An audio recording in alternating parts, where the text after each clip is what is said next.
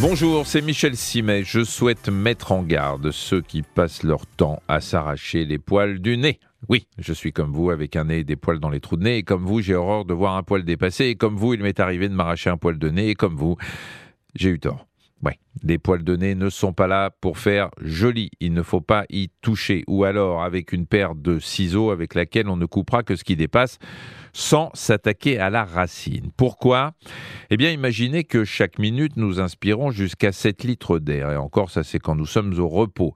Cet air n'est pas pur à 100%. Il contient forcément des particules plus ou moins dangereuses, considérées comme persona non grata dans l'organisme.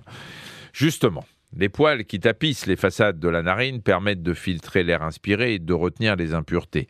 Si vous arrachez un poil, le filtre fonctionne moins efficacement, c'est aussi simple que ça. Et si le filtre fonctionne mal, que se passe-t-il?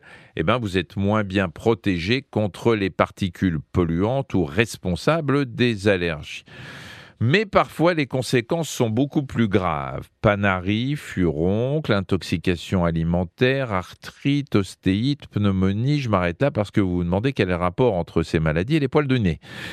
Eh bien, je vais vous le dire, toutes les maladies que je viens de citer, dont certaines peuvent très mal se terminer, ont un point commun, ce sont des infections à staphylocoque doré. Or, il se passe que la fossette des narines est le site électif de cette bactérie.